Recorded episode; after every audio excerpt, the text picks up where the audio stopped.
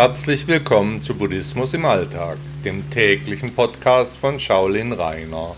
Schön, dass ihr wieder hier seid. Diese Episode meines Podcasts ist in meiner Urlaubszeit entstanden, weshalb hier eine Maschine die Texte liest. Geschlossene Augen. Schließe die Augen. Was du dann siehst, gehört dir. Viele Menschen definieren sich über das, was sie besitzen, was sie kaufen, was sie nach außen darstellen.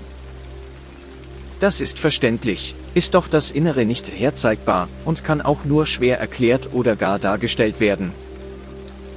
Als Buddhist ist es gerade nicht das Äußere, über das wir uns finden, sondern unsere inneren Werte zählen, wie etwa Mitgefühl, Liebe und Verständnis.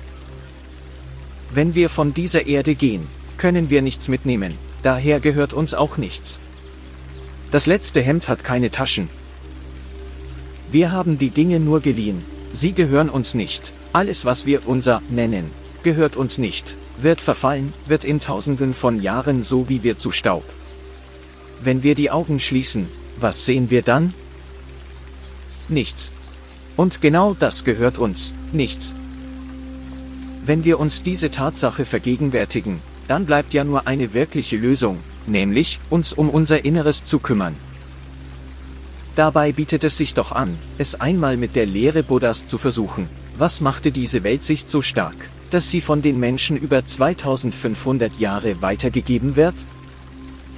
Was machte diesen jungen indischen Prinzen zum Vorbild für Millionen, seit Jahrtausenden zu einem Idol? Der historische Buddha hat Erleuchtung gefunden, er ist erwacht. Nachdem er seinen meditativen Übungen nach sechs Jahren aufgab, sich erschöpft damit abgefunden hatte, Erleuchtung nicht zu erfahren, genau dann ist er erwacht. Erleuchtung ist das Ziel eines jeden Buddhisten. Und Erleuchtung ist kein exklusives Recht des historischen Buddha. Nach seinen Worten ist das Erwachen in uns allen angelegt, aber ist verschüttet, jedoch noch immer da, in uns. Lassen Sie uns gemeinsam danach suchen, in unserem Inneren. Auge um Auge, und die ganze Welt wird blind sein.